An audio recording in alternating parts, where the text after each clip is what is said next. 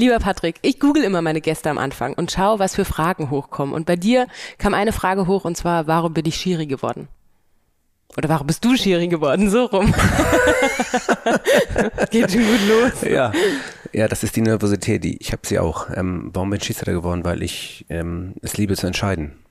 Du liebst es zu entscheiden. Ja. Und das führt mich auch gleich zu meiner wunderbaren Einleitung für dich.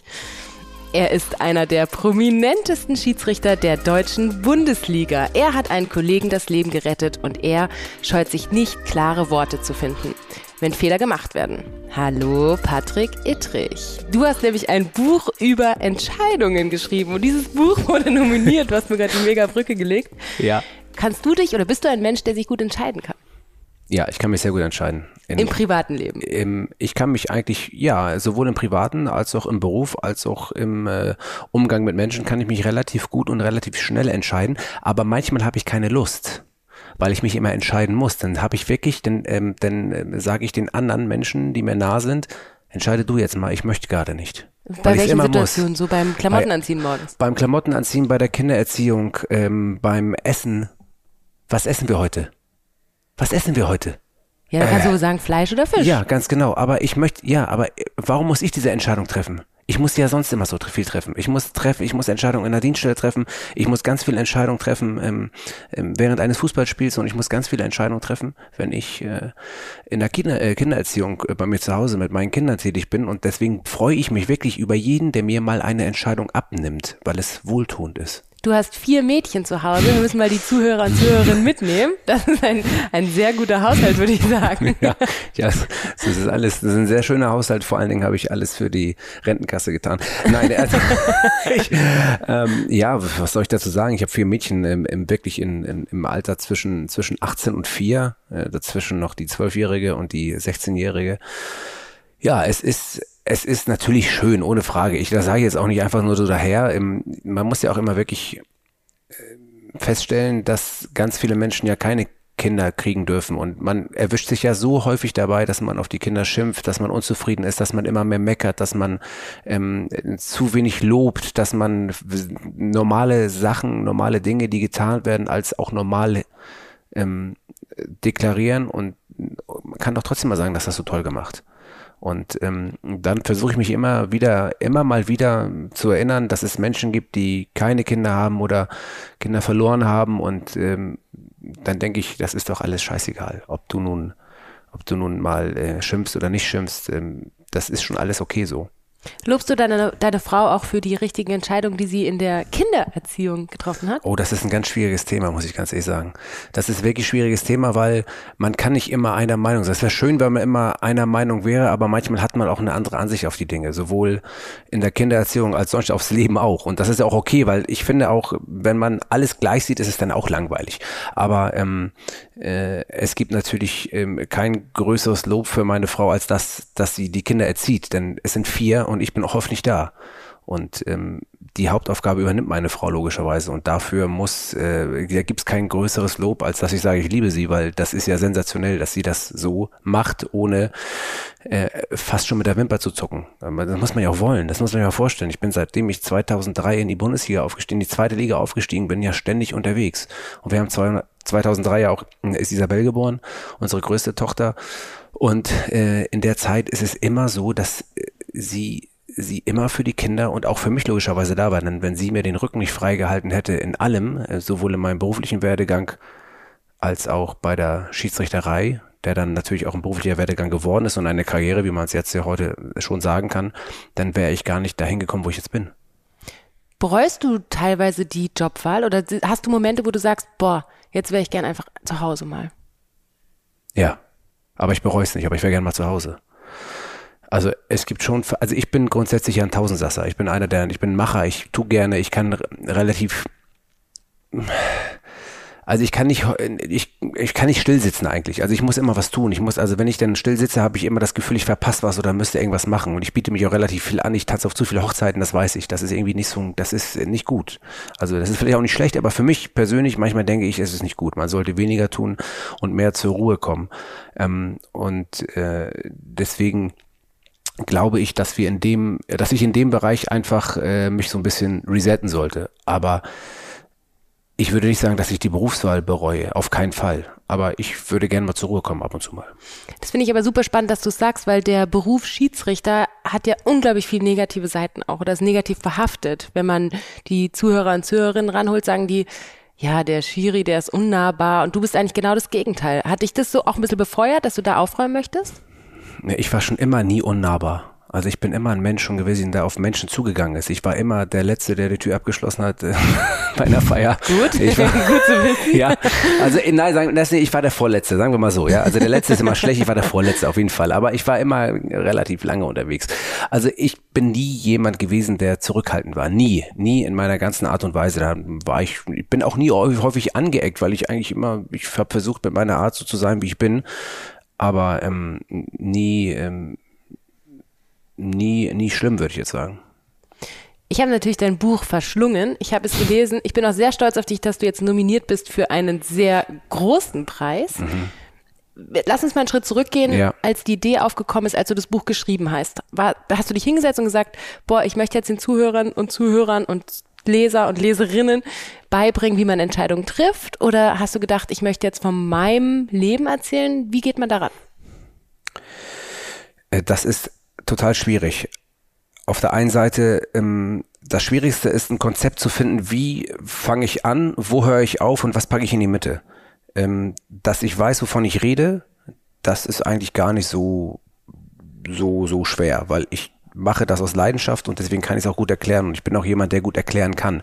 Aber sowas zu Papier zu bringen, das habe ich nie gelernt. Und deswegen habe ich mir natürlich einen Co-Autor geholt mit Mats Nicholson, der dann äh, das zu Papier ge äh, gebracht hat. Und wir Gott sei Dank habe ich dann jemanden gehabt, der auch viel Ahnung von der Schiedsrichterei hatte. Und dann habe ich mich mit ihm zusammen hingesetzt und da haben wir uns überlegt, wie können wir das und wie kann, wie kannst du das aufschreiben, was ich denke und fühle, damit die Menschen verstehen, was ich meine und wie ich die ganze Sicht aus, ähm, aus, der, aus dem Blickwinkel des Schiedsrichters sehe und erklären kann. Und das war ein relativ langer Prozess, aber das hat relativ gut funktioniert. Und wo willst, willst du damit hin mit dem Buch? Was ist dein Ziel dieses Buches? Äh, das Ziel des Buches ist, dass ich jedem ähm, einfach die Faszination Schiedsrichterei erklären möchte. Also es gibt viele Ziele dieses Buches. Ähm, das Hauptziel ist, ganz vielen Menschen und ganz vielen jungen Menschen vor allen Dingen, äh, ich möchte die motivieren, Schiedsrichter zu werden. Das ist so die Haupt, das ist so das Hauptding. Also gar nicht mal dieses, ich erkläre euch jetzt hier, warum ich so ein cooler Schiedsrichter bin. Darum geht's mir überhaupt nicht. Ich möchte wirklich ähm, auch ganz vielen Fans und ganz vielen Menschen, die ähm, den Schiedsrichter immer ja in der Tat so als unnahbar gesehen haben oder die verstecken sich, gehen zum Lachen in den Keller, sind ganz komische Gesellen oder wie man das auch immer, also ich habe ja im Buch auch beschrieben, irgendwie da kommt gerade irgendwie der ganze Tross von Pluto, wird kurz ausgeladen, dann machen sie kurz das Spiel, dann werden sie wieder zurückgeflogen an ihren Heimatplaneten und ist wieder gut. Also von daher, ähm, genau dem möchte ich so ein bisschen entgegensteuern. Ich möchte einfach erklären, was für Charaktere wir in Teilen sind, natürlich anhand meiner Person, was für ein Charakter ich bin und vor allen Dingen auch, was für eine ähm, was für eine tolle Sache diese Schiedsrichterei ist, weil man so viel lernt. Man lernt so viel. Ich weiß, die wollen das alle. Ich erkläre es ja immer 20.000 Mal, aber ich werde nicht aufhören, das immer wieder zu sagen, dass du durch die Schiedsrichterei so eine krasse Lebensschule ähm, äh, bekommst, fast schon umsonst die dich aufs Leben vorbereitet, im privaten wie im beruflichen. Das ist so toll. Du kriegst ja Geld dafür. Du kriegst Geld dafür. Du gehst auf den Fußplatz, kriegst Geld dafür, ähm, erlernst Eigenschaften, die du vielleicht auch tief in dir schlummern oder die du noch nie kanntest. Und auf der anderen Seite kannst du sogar noch umsonst ins Stadion gehen, wenn du so einen Schiedsrichterschein hast. Das ist doch alles sensationell. Und das macht diese Faszination Schiedsrichterei aus und einfach auf dem Platz stehen zu entscheiden und äh, diesem Job nachzugehen. Das ist einfach unfassbar cool. Bei unserem Podcast Omnipages geht es um Lebensgeschichten und Ereignisse, die einen geprägt haben. Und du sprichst jetzt die Schiedsrichterei im Allgemeinen an. Da gab es da irgendwelche ja, markanten Punkte, die dich geprägt haben? Oh, da haben mich so viele Punkte in der Schiedsrichterei geprägt. Also das. Ähm, Pick ähm, eins. Ja, ähm, also ich glaube, äh, tja, Pick eins. Ich möchte das gar nicht werten, wenn ich ganz ehrlich bin, ähm, welche Sachen mich geprägt haben. Die meisten Sachen haben mich positiv geprägt. Sonst wäre ich nicht dabei geblieben. Es gibt natürlich auch negative Sachen, die einen geprägt haben, aber ich finde immer, prägen sollten einem positive Sachen, weil ich ja auch ein positiv denkender Mensch bin. Und ich kann auch negative Sachen ähm, auch gut verarbeiten und bleib trotzdem positiv denkender Mensch. Aber ähm, wenn ich so an prägende Ereignisse zurückdenke, natürlich muss man immer wieder dieses Ereignis ähm, 2011 ähm, nennen, wo ich, ähm, wo ich erste Hilfe geleistet habe bei, bei Baba Grafati. Das ist natürlich ein prägendes Ereignis, das einem äh, immer in Erinnerung bleiben wird. Aber mich haben auch, im Endeffekt, wenn ich ganz ehrlich bin, prägt mich jedes Wochenende. Weil ich jedes Wochenende neue Sachen erlebe. Es ist nie gleich. Na klar, fährst du zum Spiel, packst deine Tasche und irgendwie hast du Rhythmen und hast du irgendwie ähm, äh, Rituale, aber mich prägt jedes Spiel, weil ich mich auch jedes Spiel darauf freue, Menschen zu begegnen nicht nur meine Freunde und meine Assistenten, äh, sondern auch Menschen, ob das, ob die vom Fernsehen sind, ob das Funktionäre sind, ob das Spieler sind. Ich habe ja jedes Mal immer wieder andere Begegnungen mit Menschen. Und der das, Austausch der Austausch, nicht Gleichgesinnten, ja. Genau, und das finde ich einfach toll. Und das, das ist so eine Art, deswegen mache ich das auch so gerne. Und deswegen glaube ich, ist für mich immer klar, dass ich einen Beruf habe neben dem Polizisten ähm, und dem Schiedsrichter, ähm, also diese beiden Berufe, die mit Menschen zu tun haben. Ich habe ja Industriemechaniker gelernt. Ich weiß nicht, ob wir den Exkurs jetzt machen können, aber ich habe ja Industriemechaniker gelernt bei, äh, bei einem großen äh, Stahlunternehmen in Hamburg. Und mit 16 Industriemechaniker, habe dreieinhalb Jahre gearbeitet. Anderthalb Jahre bin ich dann, bin ich da, habe ich dann als Geselle gearbeitet aber mein bester Freund war die Fahrtreppe. Also ich habe Rolltreppen gebaut, so und hatte kaum Austausch und ich habe die aus den Austausch einfach gesucht mit den Kollegen nebenan, aber das war total schwierig, weil du hast jeden Tag an dieser einen Treppe gearbeitet und konntest nicht mal eben nebenan gehen und mal labern. Ich bin ja, ich muss ja labern, ich muss mit den Leuten reden und das konnte ich nicht. Und dann war ganz schnell für mich klar, ich muss aufhören da. Ich, das geht so nicht weiter. Also erstens habe ich ja keine Perspektive. Ich war immer schon einer, der nach, auch nach Perspektiven gesucht hat und ich habe keine Perspektive in diesem Job gesehen. Ähm, allein schon dessen, weil ich zu wenig Kontakt mit Menschen hatte. Und so bin ich dann irgendwann bei der Polizei gelandet. Also der Austausch mit Menschen ist dir wichtig. Wie schlimm muss es dann sein, jemanden davor zu bewahren, dass er nicht mehr auf der Erde ist? Ja. Wie hat sich das verändert? Ja, ich muss ja sagen, das ist ja von der Sache her nichts Neues für mich. Ich habe ja, bis dato war ich ja schon äh, neun Jahre Polizeibeamter plus Ausbildung zwölf Jahre und habe ähm, auch schon diverse Suizidabsichten oder Suizide gesehen als Polizist. Um, ähm, und das ist immer, man kann ja nicht, man sagt ja immer, oh, du bist Polizist, du musst das verkraften. Das ist nicht so schlimm für dich wie für andere. So eine Aussagen kam ja auch. Das ist ja totaler Blödsinn. Um, ähm, jede, jede Geschichte bleibt irgendwo hängen. Egal, ob du denjenigen oder diejenige kennst oder nicht kennst. Nur man baut sich natürlich logischerweise zum Selbstschutz baust du dir natürlich irgendwie einen Vorhang auf, wenn du weißt, was auf dich zukommt, damit du das nicht an dich ranlässt. Ähm, und trotzdem gibt es gewisse Sachen, an die man trotzdem zurückdenkt. Das kann man nicht einfach ausschalten. Aber wenn es dann so ist, dass jemand ähm, das macht, von dem du es überhaupt nicht erwartest, weil er auch ein lebensfroher Mensch war oder weil er auch immer ganz viel Kacke gelabert hat, wie ich zum Beispiel, oder weil er, äh, weil er dein Freund ist oder weil er jemand ist, mit dem du jeden Tag oder an jeden Tag ist Quatsch, aber alle zwei Wochen unterwegs warst, dann, äh, dann, dann, dann reißt das an dir emotional und ähm, an der Psyche. Und das kann auch wieder nur jeder, jeder anders verarbeiten. Aber ich äh, muss ganz ehrlich sagen, im, im Nachhinein betrachtet, und das ist ja jetzt zehn Jahre her im November, ähm, im Nachhinein betrachtet, muss ich sagen, dass mich das mehr mitgenommen hat, als ich es mir eingestanden habe damals. Also ich habe gedacht, das geht schneller. Ich habe zu, ich habe mich immer wieder dabei ertappt, wie ich davon ge emotional geredet habe von dieser, von dieser Geschichte und da, da ertappe ich mich teilweise immer noch dabei. Also ja, wir hatten es letztens auch davon. Deswegen finde ich spannend, dass wir jetzt drüber reden, weil ich mich immer gefragt habe, hast du dir Hilfe geholt oder wurde dir Hilfe angeboten danach? Ähm, also ich habe mir fast, ich muss sagen, Präventivhilfe geholt. Also weil ich im ersten Moment nicht gemerkt habe, also ich fühlte mich nicht schlecht oder ich fühlte mich nicht übel oder es war nicht so, dass ich jetzt in der Ecke gehockte. Also ich habe jetzt keine, ich würde sagen, das ist ja immer, was man selber wahrnimmt, ist ja auch anders, wie vielleicht andere dich wahrnehmen. Aber ich habe, aber auch, ich habe natürlich auch hineingehört in andere, habe die gefragt, ist irgendwas mit mir? Ich glaube nicht, dass ich irgendwelche depressiven Momente hatte aufgrund des Vorfalls. Aber ich habe trotzdem gesagt, bevor das passiert, muss jemand wissen, was passiert ist, damit der mir dann sofort Hilfe leisten kann. Also ich bin dann, ähm, wir haben bei der Polizei natürlich, weil das der erste Ansprechpartner für mich ist, hier in der Polizei, ähm, logischerweise Hilfe. Also einen Psychologen, einen Psychiater und, und sozialmedizinischen Dienst, die natürlich auf solche Sachen ähm, ähm, mit solchen Sachen umgehen können und dafür ausgebildet sind, weil es natürlich in der Polizei äh, so häufig leider passiert, dass Kollegen sowas miterleben und dann vielleicht doch nicht so gut damit umgehen können. Deswegen bin ich bei der zur Polizei gegangen und habe das dann da vorgetragen und ja, na klar, es ist bei uns ähm, ähm, im, im, im Schiedsrichterwesen hat es natürlich auch zu einem Ruck geführt. Das kannte man so auch nicht. Das war auch was Neues. Was hat und, sich daraus verändert dann? Naja, man hat dafür gesorgt, dass es ähm, eine, eine sportpsychologische äh, Betreuung gibt. Also man hat dem, den, den Schiedsrichtern der Bundesliga zunächst, auch, war sicherlich auch, auch eine Kostenfrage, das musste man erstmal ähm, erstmal erstmal auf die Wege bringen, aber man hat dafür gesorgt, dass die Schiedsrichter der Bundesliga, ähm, wenn sie möchten, dann äh, eine sozial, eine, was rede ich da, eine, eine ähm, psychologische, äh, psychologische Betreuung bekommen wenn sie denn wollen, vor allem sportpsychologisch, weil es geht letztendlich darum, ja auch, ähm, weil immer das Thema Druck im Raum schwebt, mit diesem Druck umzugehen im Fußball.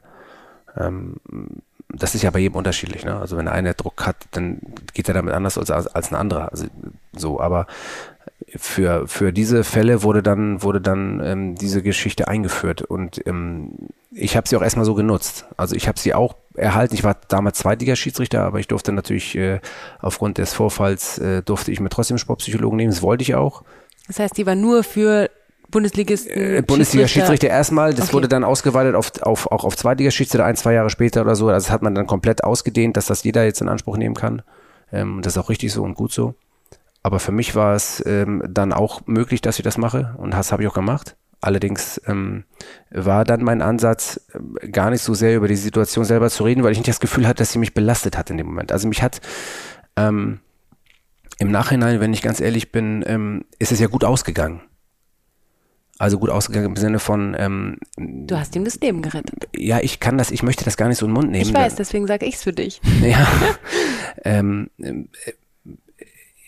also ich sehe mich jetzt nicht als Lebensretter, ich sehe mich jetzt als erste Hilfeleistender. So und, ähm, und, und, und es ist gut ausgegangen. Er konnte, er lebt weiter. Er ist anscheinend nach seiner eigenen Aussage, ich habe ja mit ihm nie wieder Kontakt gehabt.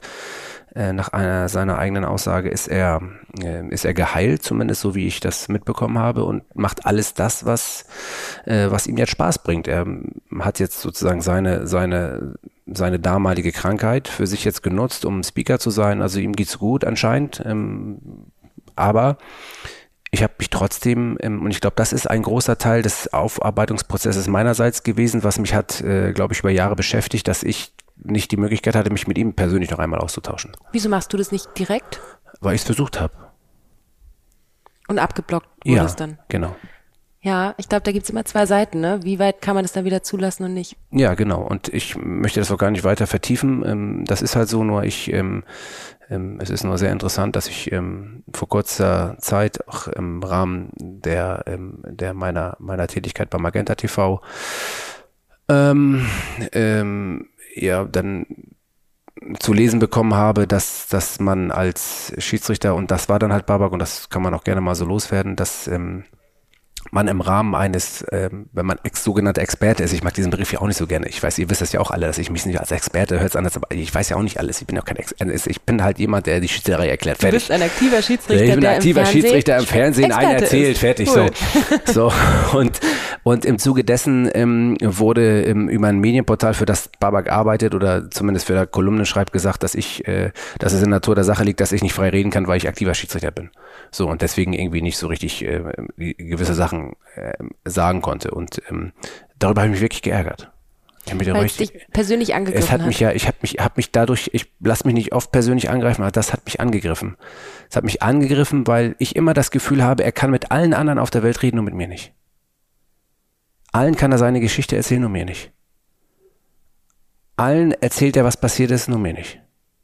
Allen kann er ähm, ähm, ähm, kann, er, kann er sagen, wie schlecht es ihm geht, wie gut es ihm wieder ging. Ähm, wildfremden Menschen für Speaker-Tätigkeiten für Tausende von Euro kriegt nur mehr nicht. Er kann in irgendwelchen Kolumnen schreiben, ähm, bewertet mich als Schiedsrichter, wenn ich in der dritten Liga pfeife, weil er von der Drittliga-Kolumne schreibt. Alle bewertet er. Mich bewertet er auch in einer Art und Weise, die für mich sowas von, ähm, also für mich erscheint es dann abwertend und, und, und, und ich fühle mich damit nicht wohl. Und ich ähm, frage mich, warum er das macht.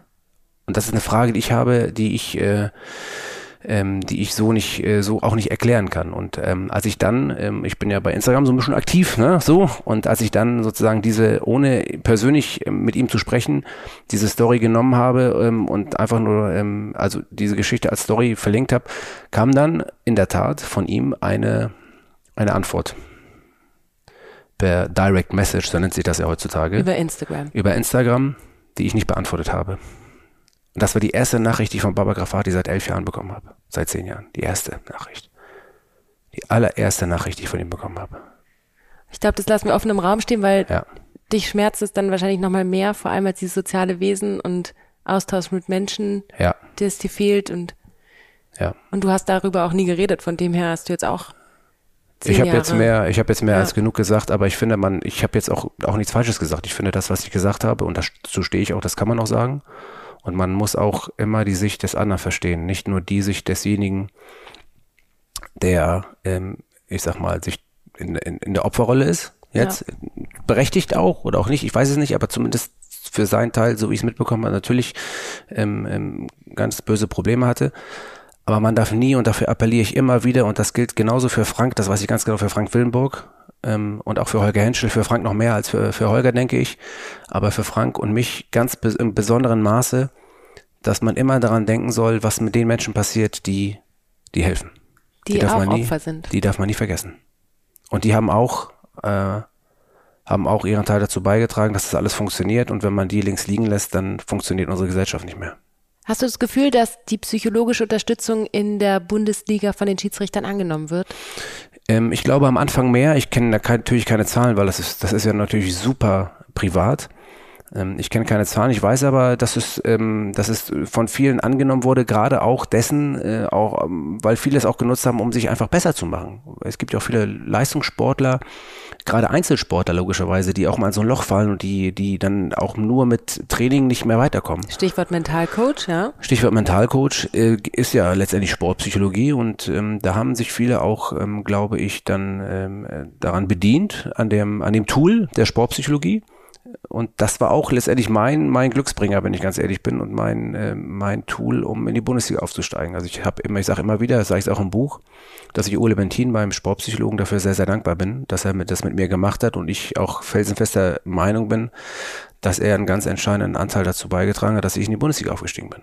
Bist du jetzt noch in Behandlung? Was heißt Behandlung? Bist du in einer Gesprächstherapie oder ähnliches? Ja, ich immer wieder spreche immer wieder miteinander. Jetzt in der Tat in letzter Zeit ein bisschen weniger, ähm, aber wir haben, ich weiß gar nicht, wann wir das letzte Mal miteinander gesprochen haben, vor zwei oder drei Monaten, glaube ich, das letzte Mal. Es ist ja auch immer so nach Bedarf, aber man sollte es eigentlich, und das ist auch so, wenn man schon die Möglichkeit hat, kann man das einfach mal so, man kann auch so quatschen, ne? Man kann auch so mal quatschen. Einfach Weil manchmal, manchmal kommt sehen, dann ja. doch irgendwie mal irgendwas raus auf einmal durch irgendeine Frage, die natürlich nur diejenigen stellen können, die sich damit beschäftigen, die vielleicht ähm, genau so einen Aha-Effekt aus der sagt, ja, ja, genau, das ist das Problem gerade. Oder ja, du hast recht, irgendwie äh, habe ich gar nicht drüber nachgedacht. Und, ja, genau. Und, ja, und dann gehen wir das Thema kurz an und dann ist gut. Also ähm, auch da muss man sich immer wieder zu, ich will nicht zu zwingen, hört sich komisch an, aber ähm, wenn man schon die Möglichkeit hat, dann sollte man es nutzen. Es ist, zählt nie rückwärts. Allein wenn man sich deine Geschichte anschaut, ähm, gesundheitlich bist du auch geplagt von Verletzungen und jetzt greifst du dir auch vorhin die ganze Zeit ins Knie. Ja, aber ich habe mir irgendwas, es tut wieder irgendwas weh. Ich weiß nicht, was das schon wieder ist. Aber es ist wahrscheinlich nur Überbelastung. Das kenne ich auch. Dann ist nach zwei Tagen ist wieder gut. Aber ich bin auch so ein hinein in, in mich hineinfühlender Mensch. Ne? Also es ist wirklich so. Und das geht aber ganz vielen Schiedsrichtern so. Ganz, ganz vielen Schiedsrichtern, gerade wenn sie älter sind, auch schon Verletzungen haben. Ich sehe das immer wieder. Die fassen nicht an die Wade, die fassen nicht an den Oberschenkel, beim Essen, beim Sitzen. Irgendwas zwickt. Du hast so ein, du kriegst so ein krasses Gefühl für deinen Körper ähm, und und, und versuchst immer wieder hineinzuhorchen. Manchmal auch ein Ticken zu viel sogar vielleicht. Man macht sich vielleicht auch zu viel Gedanken, weil weil man Angst hat, irgendwann nicht mehr fit zu sein, nicht mehr mithalten zu können? Ja, genau. Genau. Man hat Angst, nicht mehr mithalten zu können, sich zu verletzen, ähm, äh, nicht mehr zu bestehen. Ähm, und äh, weil man man möchte den Zeitpunkt ja des Aufhörens irgendwie selber bestimmen. So, und wir sind ja nun wirklich durch diese Altersgrenze, die es ja gibt bei uns, ähm, sind wir ja, sind wir ja letztendlich äh, limitiert. Aber ähm, der eine kann bis 50 pfeifen, weil er topfit ist, also jetzt von der körperlichen ähm, Beschaffenheit her und die anderen würden schon immer mit 45 aufhören, weil es vielleicht irgendwie alles wehtut. Ähm, das ist ja immer, kommt ja, hängt ja auch mal damit zusammen, was man so hat oder was man nicht hatte. Aber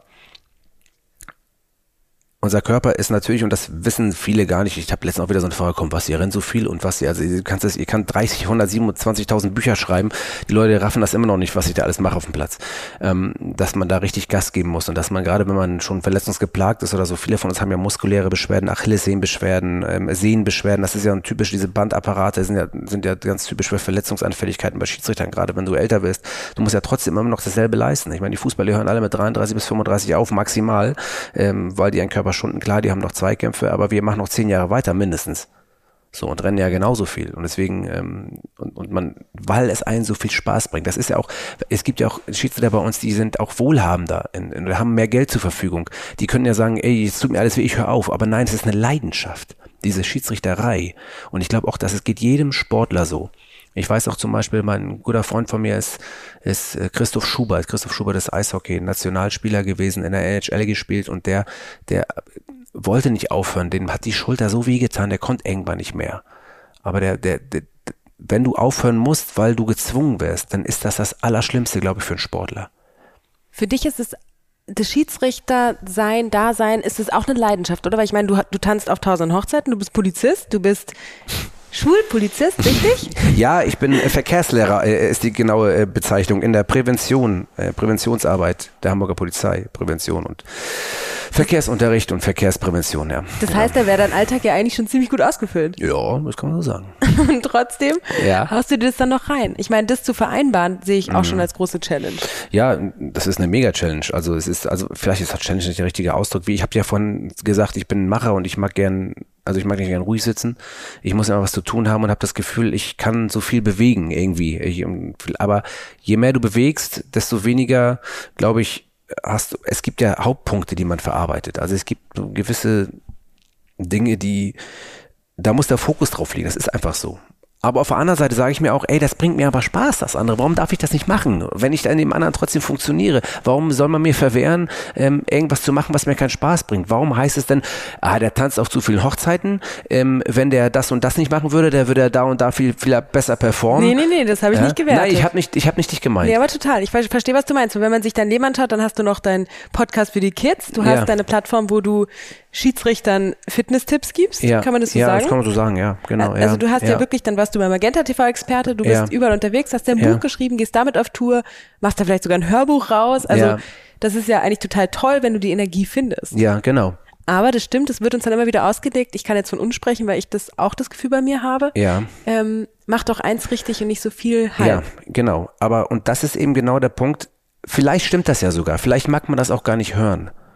Vielleicht, Vielleicht will ja. man das auch nicht hören. Vielleicht stimmt das ja auch. Ich immer, es wird mir immer wieder mal gesagt. Pass auf, du konzentriere dich mal auf die Sachen. Ach, jetzt machst du da, oder dann hör, ah, jetzt macht er das schon wieder. Ach, du glaubst gar nicht, von wie vielen Seiten ich gehört habe. Ach, guck mal, der, jetzt macht er das schon wieder. Aber auch das kann man immer so oder so sehen. Es kann auch Neid sein. Das kann auch was auch immer sein. Ähm, ich finde immer das Wichtigste überhaupt. Wer mich beurteilen sollte, ist meine Frau, ja, meine besten Freunde. Und von denen ich das auch erwarte, dass sie mich beurteilen, von denen ich das auch einfordere, meine Assistenten, meine Freunde. Und die Fachlichkeit, also die sportliche Leitung oder wer auch immer. Und und und alle anderen.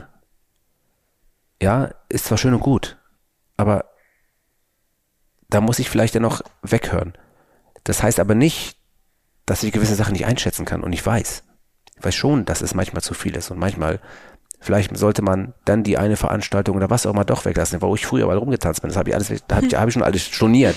Ja, aber es gibt und nochmal Sachen, die mir Spaß machen, die schränken mich nicht ein. Ein bisschen schwebt das ganze Thema so über dem Begriff Gerechtigkeit. Also vor allem, wenn wir wieder so in Fußballsport schauen. Schiri, gerecht, ungerecht. Hattest du mal eine Situation, wo du dich ungerecht behandelt gefühlt hast? Mm. Kenner, wir bräuchten nochmal einen Weißwein, bitte. Mm. ja, ja, ähm, habe ich gehabt. Und das ist gar nicht so lange her. Das sind zwei Situationen, die im letzten halben Jahr liegen. Wir haben hab Zeit, Patrick. mega ungerecht behandelt gefühlt. Eine ähm, teilst du mit uns. Okay, dann teile ich euch die, ähm, dann teile ich euch eine. Ich habe mich ungerecht behandelt gefühlt. Ähm, Ich weiß gar nicht, ob ich das erzählen darf. ich weiß es wirklich nicht. Ähm, aber ich weiß nicht, also ich, weil, weil man kann das ja auch so oder so sehen, weil es ist ja mein Empfinden. Vielleicht kann ich es dir einordnen. Vielleicht ordnet das der Hörer ein oder ordnet das der Dienstherr ein nachher. Aber ich fühlte mich ungerecht behandelt. Ich werde es euch erklären. Ich erkläre es euch vielleicht einfach mal. Wenn man der Meinung ist, man leistet Besonderes, dann hat man manchmal das Gefühl, dass man dafür auch in irgendeiner Form entlohnt werden möchte. Anerkennung. Anerkennung, ganz genau. Und manchmal gibt es Anerkennung durch einen Handschlag, manchmal durch einen Rückenklopfer, manchmal durch Geld, manchmal durch Beförderung, manchmal durch was auch immer. Und, ähm, und da habe ich mich ungerecht behandelt gefühlt. Ich hätte erwartet, dass man mich befördert. Das war meine Erwartung. Ich hatte sogar, ich habe eine Erwartungshaltung gehabt und diese Erwartungshaltung habe ich vielleicht einen Tick zu hoch gehängt. Aber es gibt bestimmte Systeme und bestimmte ja, System ist vielleicht das richtige Wort, gerade auch in, in, einer, in, einer Behörde, die gewisse Sachen vielleicht auch gar nicht zulassen. Ob das nun gut oder schlecht ist oder nicht. Ob das, das mag mit sozialen Verträglichkeiten zu tun haben. Bei der Polizei herrscht, herrscht normalerweise das Prinzip, ähm, dass man ähm, ähm, Eignung, fachliche Befähigung und nach Leistung befördert wird oder beurteilt wird. So und ähm, und ähm, ich habe ähm, mich in meiner Person und in dem, was ich gemacht habe, als jemand gesehen, der, ähm, der eine gewisse Benotung hätte bekommen sollen. Die habe ich nicht bekommen und ich fühle mich ungerecht behandelt. Und ähm, habe das auch kundgetan. Jetzt nicht, ich bin jetzt nicht poltern durch die ganze ganze Behörde gelaufen, aber ich habe mich äh, habe mich darüber ähm, unter Einhorn des Dienstweges habe ich mich darüber ähm, ja ich habe mich darüber wie soll ich sagen beschwert kann man schon sagen. Und habe nach Erklärung gesucht, warum das da nicht der Fall ist, was völlig legitim ist, glaube ich, ähm, und habe das dann ähm, einfach erklärt und habe mich, äh, hab, mir wurden Erklärungen gegeben und mit denen muss ich mich zufrieden geben. Und dann gibt es zwei Möglichkeiten. Entweder du gehst aufs Ganze und sagst, das sehe ich alles nicht ein, oder du gibst dich zufrieden, aber so, dass du damit auch leben kannst. Also man muss dann ja sich zufrieden geben und sagen, okay, ja, vielleicht nicht ganz so das, was ich wollte, aber ich kann es verstehen und für mich ist die Situation erledigt, weil das, was ich gemacht habe, mache ich mit einem guten Gefühl. Also das, was ich da geleistet habe oder das, was ich ähm, auf den Weg gebracht habe, das hilft anderen. Und das gibt mir damit ein gutes Gefühl. Und so habe ich versucht, an die Sache ranzugehen. Natürlich hätte man mich auch befördern können, äh, wahrscheinlich. Vielleicht ging es auch gar nicht, weil das System das gar nicht hergibt. Aber in dem Moment fühlte ich persönlich mich ungerecht behandelt für eine Leistung, die ich meines Erachtens erbracht habe, für die ich mehr erwartet habe als äh, nur, Patrick, das hast du aber ganz toll gemacht. Aber ist das Thema Anerkennung nicht auch so ein Gesellschaftsproblem, dass wir viel zu wenig uns gegenseitig loben und anerkennen, was wir machen, sondern viel mehr, ja, ich habe ja Lob und Anerkennung bekommen. Ich habe mir wurde ja gesagt, dass ich das ganz toll gemacht habe. Und dir war es zu wenig. Mir war das aber zu wenig. Und das hast du klar kommuniziert und damit hast du deinen Sold erfüllt, weil ganz genau. Genau, ja. Und ich finde, das darf man auch und das darf man auch sagen. Und ähm, wenn es dann aber Argumente gibt, die dem entgegensprechen, dann muss man die auch dann akzeptieren. Manchmal muss man sie auch nicht akzeptieren. Also ich finde, man muss auch nicht alles hinnehmen. Aber man muss auch irgendwo das einordnen und auch wissen, wo sein Platz ist irgendwann. Also ich finde, ich bin, ich war noch nie ein Rebell und ich habe auch noch nie ins, ähm, ähm, ins eigene Nest ge, ne? Ich weiß, das ist ja ein relativ ähm, seichter Podcast hier bei dir. Du darfst darf, alles sagen. Ich möchte solche Wörter nicht. Ich möchte solche Wörter nicht. Ich bin kein Nestbeschmutzer. Es mal so zu formulieren. Ich bin weder beim, bei der Schiedsrichterei noch bei der Polizei. Ich bin kein Nestbeschmutzer und das möchte ich auch nicht sein, weil es gegen meine, ähm, es geht gegen mein, mein Prinzip. Ich möchte das, ich, ich mache das nicht. Bin vielleicht sogar so erzogen worden, ich weiß gar nicht, wo das herkommt, aber ich bin kein Nestbeschmutzer. Ich mag mich dann ungerecht behandelt fühlen, mag das, aber dann ist auch irgendwann gut. Ich würde nicht aufs Ganze gehen, ähm, weil ich dann auch sage, okay, auf der anderen Seite muss man ja auch immer wieder denken, was ich profitiere ja auch von vielen Sachen. Und das muss man ins Verhältnis setzen.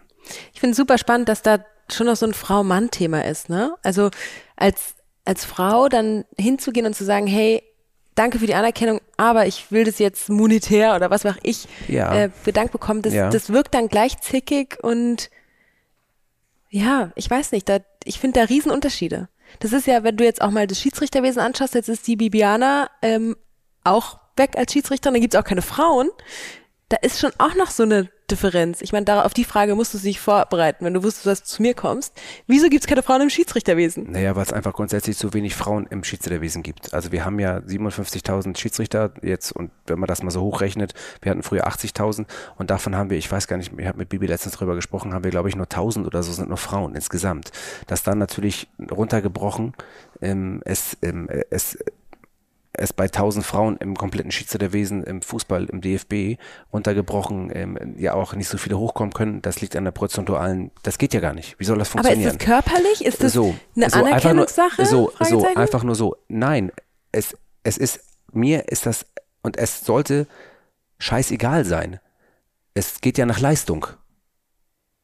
Und wenn eine Frau genauso gut ist wie ein Mann, und, und übrigens wollte ich mal bei der Frauen-Bundesliga, in der Frauen-Bundesliga pfeifen, wird mir verboten. Finde ich eigentlich wie, schlimm, dass Krass. ich da nicht pfeifen darf.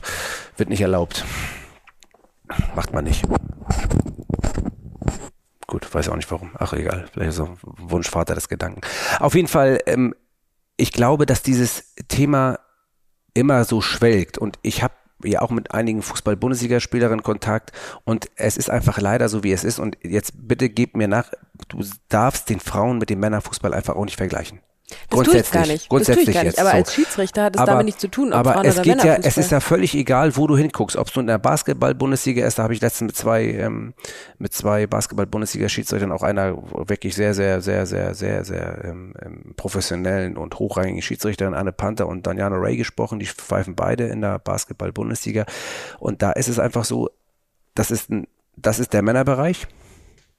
Und dann gibt es den Frauenbereich. Sowohl im Fußball als auch im Basketball. Es gibt immer einen Männerbereich und es gibt einen Frauenbereich. So. Und, ähm, und in dem, in dem Fußballbereich ist es so, glaube ich, auch, dass die, ähm, der Schiedsrichterjob ist der Job, wo man am meisten Körperlichkeit mit reinbringen muss als Schiedsrichter im Fußballbereich. Ich glaube, in keiner anderen Sportart musst du so viel rennen und so viel körperliche ähm, physische Stärke mit sich bringen wie im Fußball.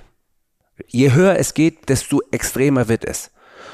Und das kann, ich sage jetzt, das kann ein Problem sein, weswegen es nicht so viele Frauen ganz da oben schaffen. Okay, weil kann aber muss nicht. Kann aber muss Physische. nicht, weil natürlich folgende, es gibt immer mehr Faktoren. Es gibt einmal der, der, der Faktor, ähm, man kommt nicht an die Leistungsfähigkeit ran eines Mannes, einfach von der körperlichen Beschaffenheit da, ich sage jetzt mal, der 100 Meter Läufer läuft schneller als die 100 Meter Läuferin. So, das ist jetzt ein flaches Beispiel. Das kann ein Grund sein. Dann natürlich haben Frauen heutzutage auch, ich weiß nicht, wie es früher war, vielleicht ist, ist der Vergleich auch äh, Äpfel mit Bären vergleichen, ähm, auch eine ganz andere, ähm, ein ganz anderes Ansinnen, was die berufliche ähm, was den beruflichen Werdegang betrifft. Und äh, Frauen werden natürlich auch schwanger, logischerweise, Gott sei Dank. Und so. können danach genauso wieder und zurückkommen. können danach genauso, wenn sie es denn wollen. Haben auch schon einige Schiedsrichter bei uns geschafft, äh, ohne Probleme. Warum auch nicht? Ist doch alles gut. Aber anscheinend ist es noch nicht so weit, dass wir es schaffen, Frauen da auch hinzu, sag ich mal, hinzudrängen in die Richtung, dass sie in den Männerfußball rein, äh, rein wollen, dass sie immer noch vielleicht die, die Akzeptanz eben dann doch wieder auf die Anerkennung zurück, nicht auf die Akzeptanz auf die noch nicht da ist. Ja. Im Grundsatz her.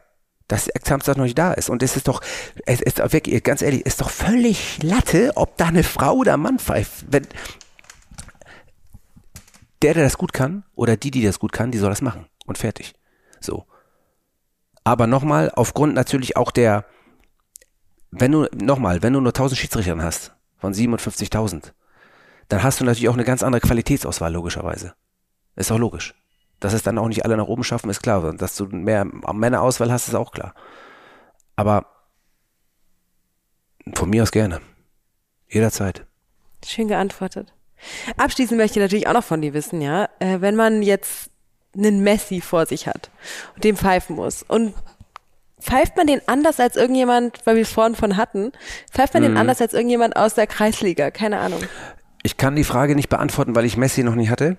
Sollte man natürlich nicht. Ne? Richtig, ne? genau. Aber ich bin ja in der Bundesliga aktiv, da gibt es ja auch Weltstars wie ein Lewandowski äh, oder ähm, ähm, jetzt aus Deu oder ein Müller oder, ähm, oder ein Mats Hummels oder wie sie alle heißen, das sind ja auch Weltstars, die waren alle, die haben mal den Weltmeistertitel gewonnen, die Champions League gewonnen. Ähm, das sind natürlich auch ähm, Weltstars, äh, mit denen ich zu tun habe. Aber das Problem bei diesen ähm, ähm, das Problem bei diesen, oder es ist kein Problem, sondern der Unterschied ist, dass die sich auch mehr rausnehmen und auch argumentativ ganz anders aufgestellt sind in Teilen. Also eine Person, die weiß von sich, wer sie ist, tritt einem anderen ganz gegenüber, die anderen gegenüber ganz anders auf als jemand, der sich selber noch sucht. Ist doch logisch. Das heißt also mit einem ganz anderen Selbstbewusstsein, mit einer ganz anderen Autorität, mit einer ganz anderen Sprachgewalt tritt der dir gegenüber auf. Das heißt also, darauf musst du vorbereitet sein. Das heißt nicht, dass ich den genauso be anders behandle, als ich den anders behandle wie einer, wenn jetzt ein Verteidiger sich ungerecht gehandelt, da sind wir mhm. beim Thema, sich ungerecht behandelt fühlt, weil ich kein Foul gegen ihn gepfiffen habe, der kommt zu mir und will mir irgendeinen erzählen, ja, dann behandle ich den genauso wie jemand, äh, wie ein Mats Hummels oder wie ich die Beispiele, die ich eben gerade genannt habe, behandle ich den genauso.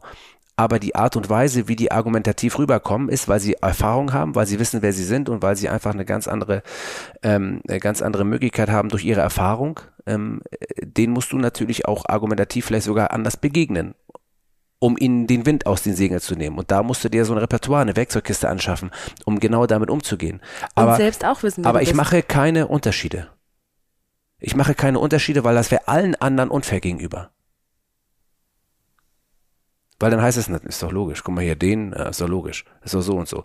Und es gibt ganz viele verschiedene Spielercharaktere. Das müssen nicht unbedingt die Weltstars sein, aber von denen du weißt, boah, ja, boah, Alter, die machen dir ein Spiel kaputt. Oder die können dir ein Spiel kaputt machen. Ähm, es gibt ja ähm, Spielercharaktere auf dem Platz, das sind nicht die Mannschaftskapitäne, das sind vielleicht sogar irgendwie die sogenannten informellen Führer einer Mannschaft, so da hieß ja der Begriff früher sozusagen, mhm. also der, der ähm, die Mannschaft leitet, obwohl er gar nicht derjenige ist, der die Kapitänsbinde hat, da musst du auch wissen, wie gehst du mit dem Charakter um? Wie, wie schaffst du ihn auf deine Seite zu ziehen, damit er dir das Spiel nicht kaputt macht? All diese Sachen musst du wissen als Schiedsrichter, damit du ähm, als ähm, keine Probleme mit dem Spieler und dem Spiel bekommst, weil der kann dir das Spiel wirklich kaputt machen. Und äh, deswegen versuche ich mich auf alles vorzubereiten, auf jeden Einzelnen und äh, habe mir meine Werkzeugkiste angeschafft. Super spannend. Vielen lieben Dank für die ganzen Einblicke, Patrick. Patrick, Patrick. Ittrich, das oh kommt Gott. vom Nachnamen. Eben. Ist auch schon spät. Wow, das freut mich gerade sehr. Wir sind aber noch nicht am Ende. Ja, ach okay. Aber ich muss schon ins Ende einleiten. Ja, ich weiß. Ja? Es geht immer schneller, als man denkt, ne? Ja, ich weiß. Furchtbar. Am Ende dieses doch tiefgründigen Gespräches gibt es immer einen schönen Lockermacher, nämlich drei Geschichten, die der Gast mir mitbringt, wovon ja.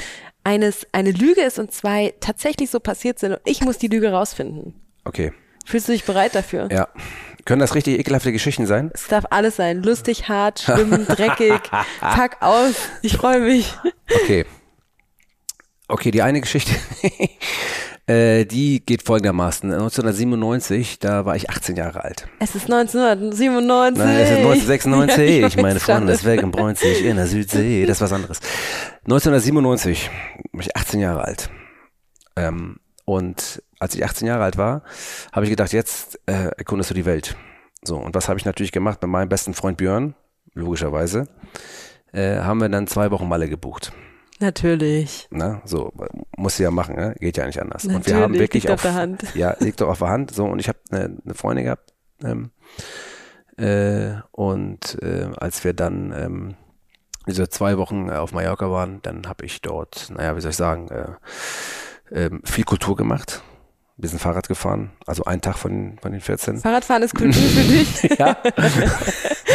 Und ähm, Ballermann rauf und runter. Ganz genau. Und als ich dann, ähm, als ich dann, äh, ja, also unser Tagesablauf war so, wir sind morgens aufgewacht, sind zum Strand gegangen, ja, dann sind wir immer in eine Bar gegangen, wo es Hardrock-Musik gab, also so Green Day und Offspring und so, das war eine geil. Und dann von der sind wir in eine Diskothek gegangen, die hat aber um zwei wieder zugemacht und dann sind wir wieder um, äh, um vier Uhr oder so sind wir wieder in die andere Kneipe gegangen. So richtig und, mit Tanzen. Und so richtig und mit, mit volles, alles was dazugehört. So. Stark. Ähm, alles was dazugehört und als wir wieder zurückgekommen sind, äh, als ich dann ähm,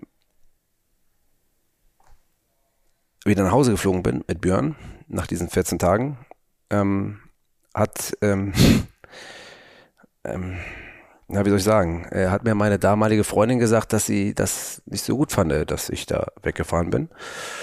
Und aufgrund dessen, dass sie das gesagt hat, habe ich mir den Schluss gemacht. Da gab es ja noch kein Instagram, Facebook oder sonst irgendwas. Das heißt, du warst wirklich weg, weg. Okay, okay. Die Geschichte hat einen lustigen Turn genommen. Pointe, check. Ich gehe nicht drauf ein, sonst kann ich es erfragen. Geschichte Nummer zwei. Geschichte Nummer zwei. Ähm, da war ich, äh, da war ich äh, als junger äh, Schiedsrichter, Assistent damals in der Kreisliga unterwegs. Und wenn du in der Kreisliga unterwegs bist als Schiedsrichter, dann hast du ja auch ganz viele, ganz viele äh, äh Spiele mit so alten Haudingen. Ja, so, die ganzen alten Haudegen, die wollen ja auch die große Welt zeigen. So, und dann bin ich am nächsten, ähm, am, um 15 Uhr war das Spiel. Ähm, ich glaube, ich weiß gar nicht, wer das war. Es war irgendeine, irgendeine, muss irgendwie in der Hamm gewesen sein oder bei uns in Hamburg irgendein, irgendein kreisiger Verein gegen den anderen. Ich weiß das gar nicht mehr. Ist auch völlig egal.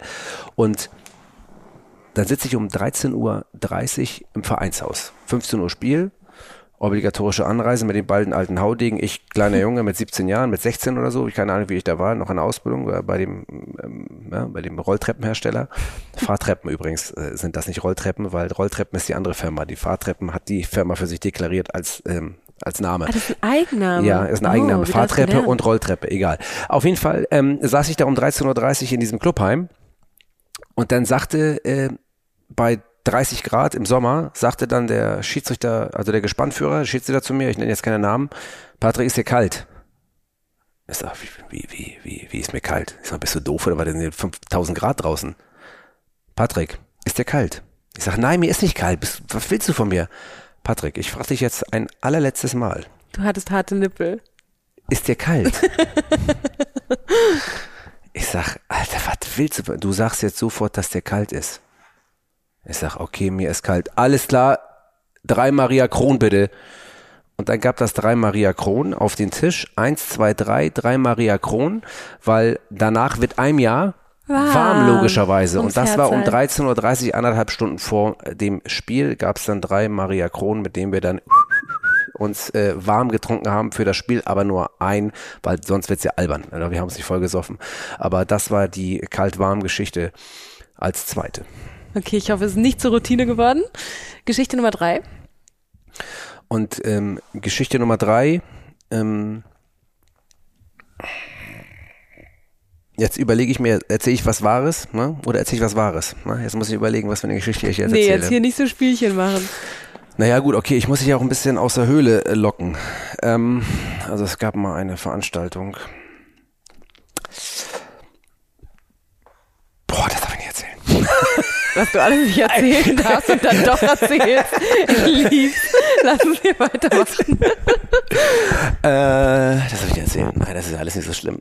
Okay, ich bin, als ich ähm, ähm,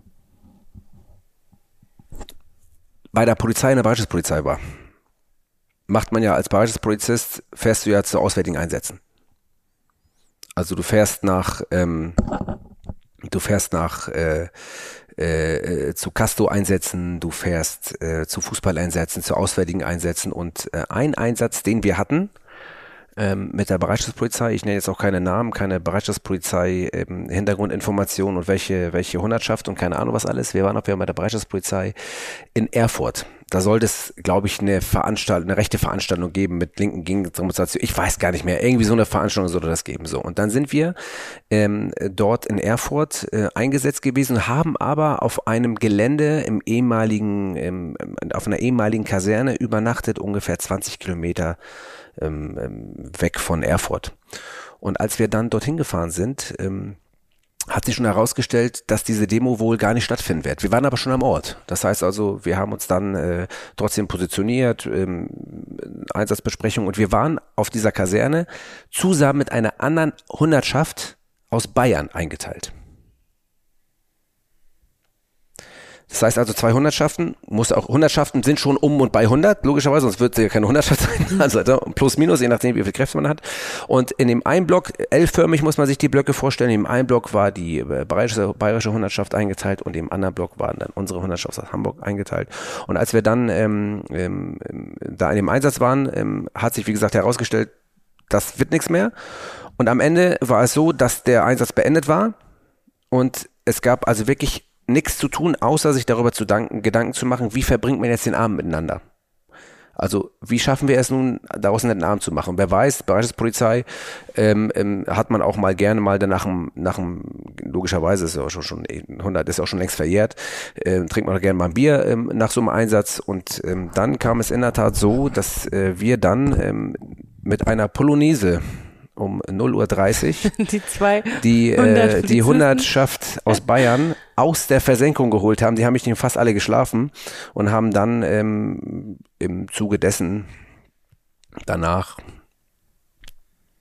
noch ein Bier getrunken. In Polizisten-Outfit? Nein, das war schon dann, das weiß ich nicht mehr. Ob das war so eine Uniform, ich weiß gar nicht. Muss ich mal überlegen, war das eine Uniform? Ich weiß nicht. Ich könnte auch Privatklammern gewesen sein. Ich okay, das finde ich ziemlich lustig. Das ist bestimmt passiert. Sowas kann man sich nicht einfach so rausziehen.